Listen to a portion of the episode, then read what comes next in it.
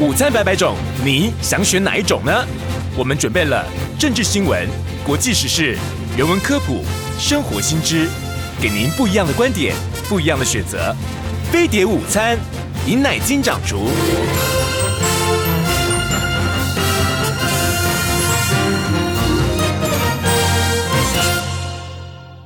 警告！十秒钟后即将登陆地球，快拿起手机下载全新飞碟 APP，接收地球大小事。欢迎回到飞碟午餐的现场，我是尹乃菁。我们在今年的飞碟午餐的我们的最后一个单元呢，我们跟大家呢一起来学习一下，就是有关于水土保持的问题。台湾呢是一个呃缺水的一个环境，然后我们在有关于呃农地如何涵养土地啊这方面呢，其实是需要大家呢要很花很花心思的。可是呢，我们平常呢对这个方面的呃所需要的这个知识。是尝试是非常少的啊。那我们之前的时候呢，我看到呃水保局啊，农委会水保局的这个计划，我就觉得很有趣。然后呢，因为呃安排的关系啊，所以今天呢，呃配合我们这个专家的这个时间呢，我们今天呢就请到行政院农委会水保局的保育治理组的副工程师呃邹佩蓉，佩蓉来跟我们聊聊什么叫做藏水于农，保土于坡。Hello，佩蓉你好。哎，主持人好，各位大家好，我是水保局保育自己组的周佩蓉。是这个，首先呢，要恭喜这个水保局啊，水保局呢得到了呃一百一十一年度的国家永续发展奖啊。哎，先跟大家解释一下，就说。什么叫做藏水于农，保土于坡？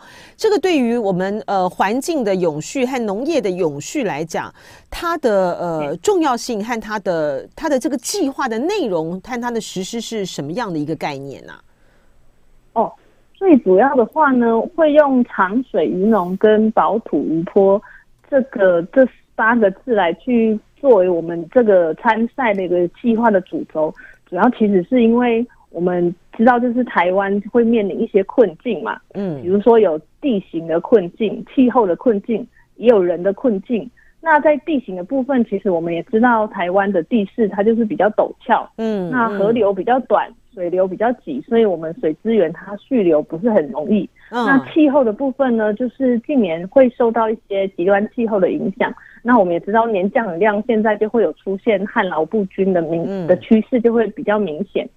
所以说，哎，最后还有一个是人的问题，我们就是人农业人口的一个老化。那所以说，如何就是我们要强化水资源的一个永续利用，那可以改善一些农业经营的环境。所以说，长水于农的话呢，我们就是希望把水可以尽量的留在大地上。嗯，那这个部分就是确保我们在水资源可以妥善利用的一个重要的关键哦。那保土一坡的话呢，当然。把水留在农地上，那我们也希望呢，那个水来的话，就是有旱灾或是水灾来的话，我们的土呢也尽量都留在我们的山坡地上面。那为什么会说是山坡地呢？最主要是因为我们水土保持局那所诶、欸、就是管理的一个部分呢，都是在山坡地的一个范围，所以我们尽量希望呃所有的土呢也是尽量的留在山坡地上面。嗯，所以说我们在推动这个计划。来参加国家永续发展奖，其实我们有就是推动的，呃，里面有里面有其中有三个策略啦，包含就是我们希望可以尽量的来活化我们坡地的农场，那尽量让尽量活化什么？坡山坡地上面的农农塘哦，山坡地上的农塘，嗯嗯嗯，嘿，农塘是的，是的，嘿，嗯，嘿，那这是我们的其中一个手段，是工程手段。嗯，那第二个呢是。嗯、呃，我们补助农民来去施作各项的农地水土保持设施。那第三个呢，是近期我们有推动一个韧性坡地的补补助营造。那希望呢，来去营造整个山坡地可以有一个韧性成灾的一个环境。嗯，那也落实我们国家永续发展的目标哦。是，刚才这个呃佩蓉这个副工程师呢，他提到说。因为台湾的地形的关系，我们就非常的陡峭嘛啊，所以那个呃水就是它如果说有急降雨或者是降雨的话，它其实很快就到这个、呃、河都到这个河流去了，它的保存并不容易。然后更何况就是说它降雨的这个地点，它也未必是在呃可农用之可农用之地嘛哈，所以说那它要怎么样就是说透过所谓的农塘的这个活化，农塘是要它要建它要盖它建筑在这个山坡地上吗？这是要计算才能够才能够去确保它可利用的这个、呃、地方吗？还是它的这个呃要要要怎么样去确保它这个水流可以保留在你的这个农塘上面？是要去计算吗？哦，这个部分的话，其实诶，农塘啊，其实为什么我们会从农塘开始着手？嗯，其实农塘是我们早期。诶，山坡地上面一个很重要的一个农业灌溉的地景，嗯，然后因为我们大概在诶四十五十年代的时候，那时候国民政府拨迁来台，所以说我们的台湾的人口就急剧的上升。那时候的话，我们可能农业在平地上面是不够的，所以就会往山坡地上面来发展，嗯，但是山坡地上面就是因为水资源蓄流不易，所以说。那时候为了发展农业的话，其实我们呃坡地上面已经施作了非常多座的农塘，但是因为盖了很多的皮塘，对不对？嗯，对对嘿，我们就是目前皮塘，我们比较我们自己这边在区分的话，是说皮塘比较在平地部分，嗯，那山坡地上面的话，我们我们水保局这边就把它称作是农塘。哎，它那个有，它那个是它长它长什么样子？它为什么可以？怎么样？它为什么可以留留住水呢？嗯。它其实就是一个水池啦，哦，一个水池，嗯嗯，嘿，它它可能会在就是在河流，就是可能野溪或河流一个比较低洼处呢，挖一个池子，嗯，把水蓄留在那边，然后再让水慢慢的排放出去，就是可能它会农场施设的一个地点，在山坡地上面，在某一个比较低洼的地方来蓄留，可能地表的径流啊，或者是呃河道里面的水。然后以供农民来灌溉，然后他要灌溉的时候，他他还有他要有引水道嘛，不是吗？哎，会会有需要引水道，所以要有引水道，然后去。但哎，但是我请教这个佩蓉哦，因为山坡地上可耕作之呃农作物，它会受到一些限制，不是吗？呃，对，山坡地上面的话，当然比较多都是旱作，嗯，所以说其实用旱作的话，那个水资源并不像平地。所需求的这么多，但是还是需要水。嗯，哎，嗯，那所以这个部分就是还是会需要农塘这个部分来作为一个灌溉的水源。所以您说我们从这个四五十年前的时候，它就是呃就在山坡地上就是盖了很多的，就挖了很多的这个农塘，对不对？嗯，对。然后它的经过这么多年来的环境的这个变化。它有些什么样的改变吗？就说，或是说，你们在这个施作的这个工程上面，您刚才提到说农塘的活化加值，这个要怎么做？哦，这部分的话，因为我们诶早期的这个部分，这个农场啊，它其实经过这么多年，而且其实我们农业社会也已经慢慢的转型了，那导致很多农场其实在坡地上面都因为没有维护，所以已经荒废，嗯嗯、或者是功能丧失，它会被淤满。土沙会淤满它，嗯啊，所以说我们在做农场活化的话，其实就是我们去找可能具有潜力，然后它是比较大型，它可以加惠到周边的农地的这些农塘，然后我们去做一个清淤的工作，哦、然后并且把它的水稻啊，把它给整理出来，嗯，嘿，对，我们我们现在在台湾的话是呃全台湾各个地方。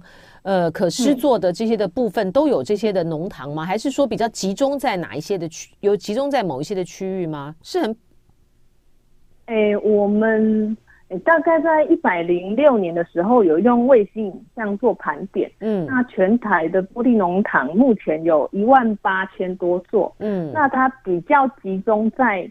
比如说中部地区比较集中在就是苗栗的部分，哦，那南部地区的话，像屏东啊、高雄、台南其实都有比较多。那北部的话其实比较少，因为北部像宜兰或者是呃台北那些的话，它比较不缺水，所以说北部农塘会少一点。嗯嗯、那比较多都是集中在中部跟南部的部分。对，它就跟这个水资源的那有有关联嘛，哈。哦，是的。所以说，第一个是这个用透过这个农塘的这个活化加值，然后呢，还很你还很强调的就是说，所谓的呃这个韧性波地的长期营造，因为我们如果说呃就是这个。农农民真的非常的辛苦哈，缺水呢也苦哈，然后大雨的话呢也很苦，对哈，然后这样子冲刷啊，呃山坡啊，这个土石流什么，它造成的这个灾害呢也非常的大哈，它要去怎么样去增强它的坡地上的韧性啊？诶，这个部分其实我们诶大概从去年开始在推动，就是说我们稍微转换了一下，我们可能早期。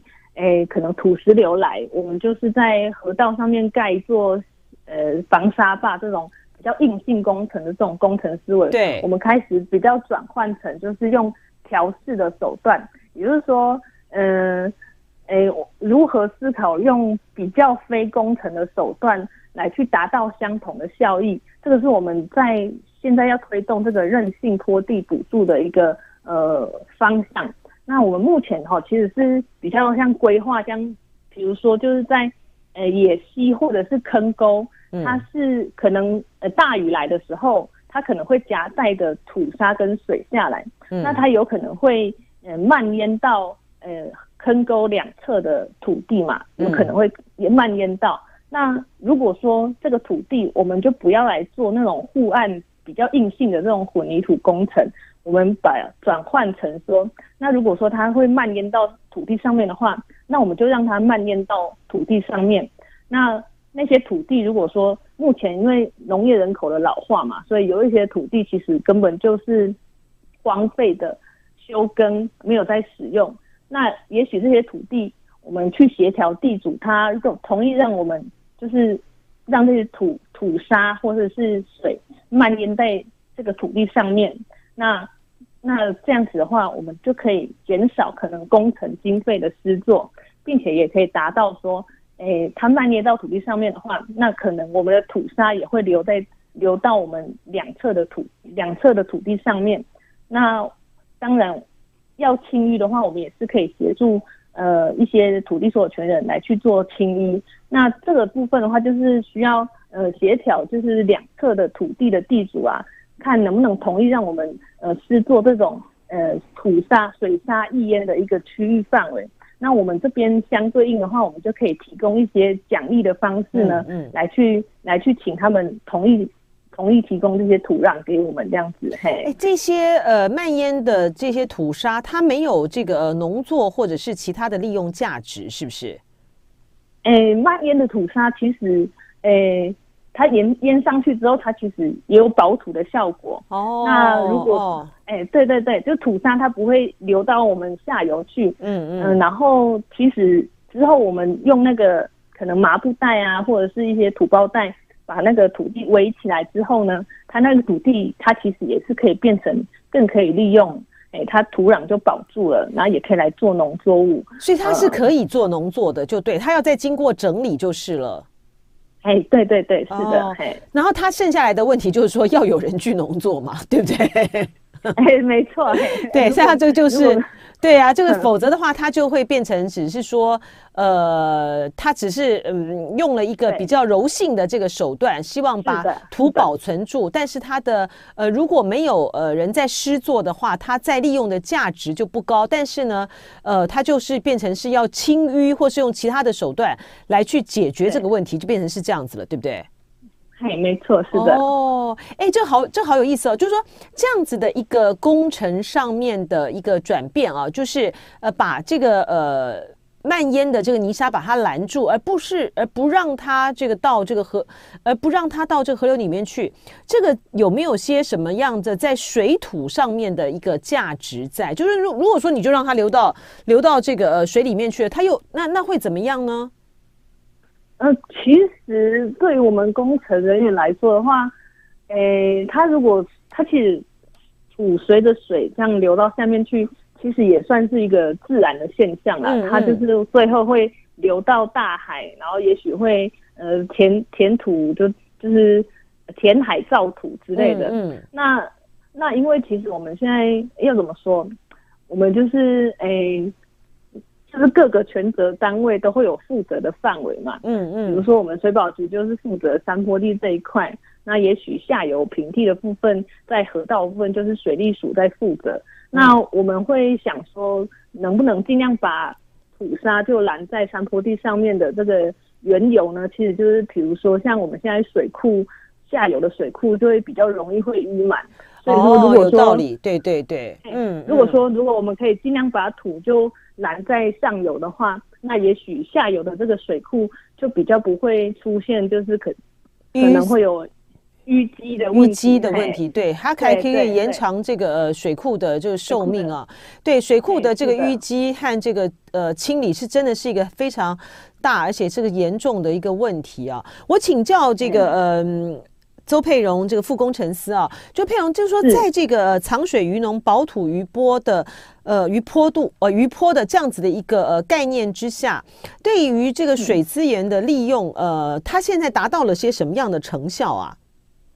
诶，目前的话呢，我们诶就是活化农场嘛，然后以及补助各式的一些农地水土保持设施。那目前我们从一百零八年到现在。我们维护我们生产农地的面积有达到了两两两二点八万多公顷哦。哦，那成绩很不错哎。嗯，哎，对啊，对啊，是啊。嗯，哎，而且维护生产农地面积啊，这个部分也是属于我们国家永续发展的核心目标，也就是确保粮食安全的其中一个很重要可以量化的数据哦。嗯，那这个部分呃也是其实也是我们农业部门在二零四零年要达到净零排放。所不可或缺的一环哦，嗯嗯，就说他在跟这个近零排放的这。呃，就是在水资源的利用跟这个关联性来讲，现在就是我们的环境发展的一个很迫切的一个议题啊。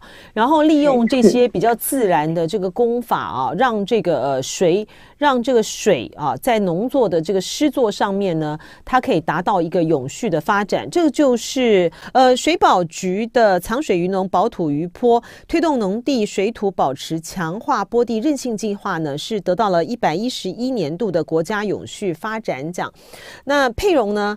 呃，佩蓉，你本来就是学这方面的工工程吗？哎、欸，是的，嘿，是，我是那个，嗯、呃，国立中心大学水土保持学系毕业的，哈。哦，你们有水保系啊？哦，对，有的，有的，哎、欸，全国目前就。诶，中兴大学跟国立屏东科技大学两个两所学校有水土保持学系，哎，是的，屏科大是比较后面的嘛，所以之前的时候，这个呃中兴大学的水保系就是全国独呃全国唯一啊。哎，你为什么你为什么会对这个有有兴趣啊？你是有兴趣才才去读的吧？哎，有兴趣也是一环啊，就是应该是说我本身。那时候在高中的时候，可能就比较偏理工科。嗯嗯，然后你是你是哪里的学生？你是北部还是中南部的学学生？你高中？因为我本身我本身就是南投人。嘿，哦，你是南投人，本身南，是的，是的，哈，嘿，然后后来可能就因为，嗯，那时候国中的时候有发生九二一的灾害，九二一的地震嘛。哦。然后后来就是有看到很多一些土石流的灾害啊。哦。那然后。可能在诶、欸、高中求学的过程当中，那偶然得知，诶、欸，怎么会有水土保持学系 这个系所？嗯、欸、啊，当然在考试的时候，我们那个志愿就是照填下来，嗯、啊，我们就我有把那个水保系稍微填前面一点，嗯、然后就就就考上了这样子。嘿哦，是哦，哎、欸，哦，你是南投人，你家你在你在南投哪里？南投的南投市，嘿，哦，南投市，所以你们那时候这个九二一大地震的时候，你们家还好吗？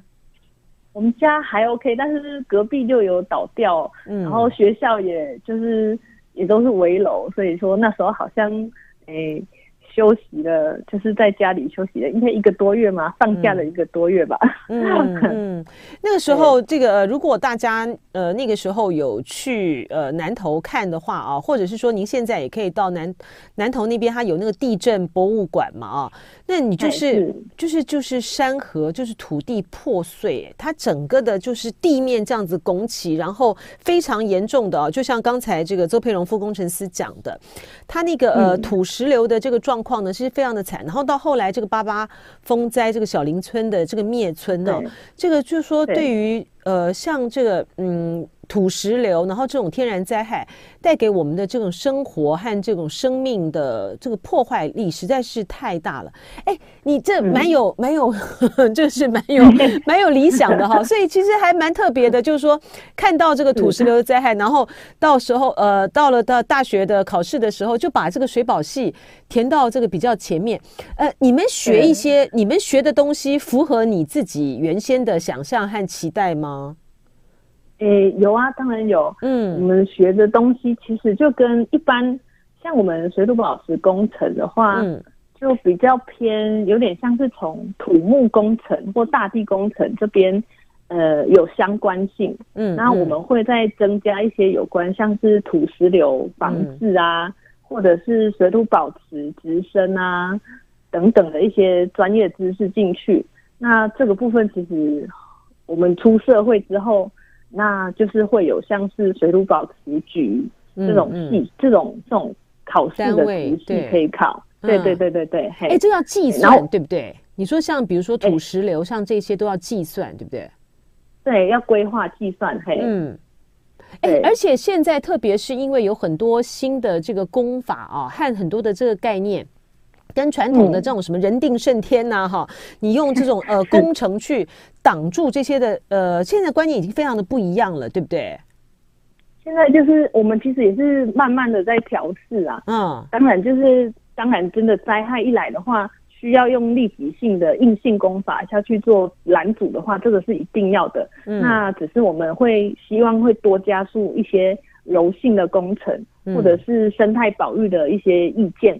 然后让整个生态系啊，不要就是可能一个工程下去的话，要破坏整个环境周遭的一个生态。那希望我们可以兼顾，就是一些生态自然化跟一些多元的治理方面，这是我们目前希望所推动的工程的思维。是我我请教佩蓉，那那你在大学的时候，比如说那你们要实习，或者是说呃要去见习的话，你们说这都是到什么地方上面？你们有实习的这些课程吗？实习的课程哦，倒是比较没有，是不是？嘿，如果因为像实习的课程的话，有一些像是仪器的操作的话，有可能就是在学校里面。在学校，那有印象中的话，是老师有带我们去看过那个神木村，嗯，那时候那个土石流灾害下去之后，整个。就是面目全非的一个样子，嗯，就是去的时候其实也看不到什么，就看到都是那个河道啊，上面堆积了很多土石，然后整个路啊，其实也都已经消失了，嗯，然后大概大概就是。是很惨烈这样子的，嗯嗯，那所以说现在这个水保局，呃，比如说像做这个藏水鱼农哈，保土鱼坡，嗯，它其实它的这个工程其实本身来讲，就说嗯，我们去活化它这个呃农塘嘛啊，山坡地上面的农塘，它对于这个水的调节，它也可以发挥一定的作用，对不对？哈，就是说。在这个需要灌溉的时候呢，藏在这个呃农塘的这个水呢，可以透过这个引水道啊来进行灌溉。等到有大雨来的这个时候呢，它也可以当做像是这种蓄洪池，呃方面呢来去来去让这个来减少它对于呃坡地上面造成灾害，是不是这样子？嗯，是的。嗯，其实我们现在在做农塘活化，除了就是把早期的这些农塘做清淤之外，那我们也会改善，就是它的出水口。嗯，它出水口其实我们可能会稍微做一些设计，然后让它的出水口的高度啊，可能会多加了一段一个它可以做滞洪的一个容量。嗯嗯。那这样的话，呃，比较好的地方就是说，我们平常的时候，然后会有个呆水位，是可以用于灌溉的。什么？有个什么水位？呆水位就是。长长水位的意思。嗯嗯嗯。哎，呆是那个很呆的呆，就发呆的呆，对不对？嗯嗯。哎，发呆的呆，嘿，它其实就是好可爱，就是那个哎那个水位会呆在那边，这样就是呆水位。嗯嗯。对，那这个这个呆水位就是平常就会有的这个水位的高度，嗯，那这个部分就是拿来做灌溉用，嗯，那如果说大雨来的时候啊，我们会再有多一个容量，是滞洪的一个容量，那可能雨来的时候就会继续的往上往上的去蓄积，嗯，然后让它做有一个滞洪的效果，嗯嘿嗯，所以说这个农场就是除了可以灌溉之外，它其实还是会有这种滞洪啊，嗯，沉沙。那希望我们也可以减少对水库的一个依赖哦。嗯，那更重要的是，因为我们这个农场它很多都是位在一些农村的的范围嘛。嗯，所以然后我们活化它的话，其实也可以活化一些农村的景观。那它其实是比较多元的方式来去看待这个农塘活化的这个工工作啦。嗯，哎，它在节能减碳上面，它可以达到什么样的功效啊？节能减碳的部分呢、哦，嗯嗯，最主要的话，因为我们做农塘活化，我们会尽量的不采用混凝土的一个呃、哦、材料，所以这个部分在就是工法的部分，嗯嗯，哎哎，工法部分我们就会减碳了，嗯，那。嗯那因为我们做完这个农塘之后，它的那个水就可以蓄积了。嗯，所以说目前我们不是有一些净零排碳，我们需要一些固碳量嘛？对，就是除了我们种植可能树木的会得到一些绿碳之外，那我们蓄积这些水啊，其实会有一些蓝碳。嗯，哎，我们希望也从这个农塘上面得到一些蓝碳的固碳量。哦，是哦，嗯、哦。哎，对对对，对，哦，它可以有这种效果哈，所以它这个就是所谓的 NBS，就是以自然为本的这个解决方案，来处理环境所面对的问题，对不对？嘿。是是是，哎、哦，好有趣哦！非常谢谢这个行政院农委会啊水保局的保育治理组的副工程师邹佩荣，在这个岁末年终的时候呢，带给我们这些很有趣的这个知识啊。希望大家呢的之后呢，我们到这各地方去啊，当你看到农塘的时候呢，您对它呢有更进一步的了解，它对于我们的环境的永续带来很大的功效。非常谢谢佩荣，谢谢，谢谢谢谢乃菁姐。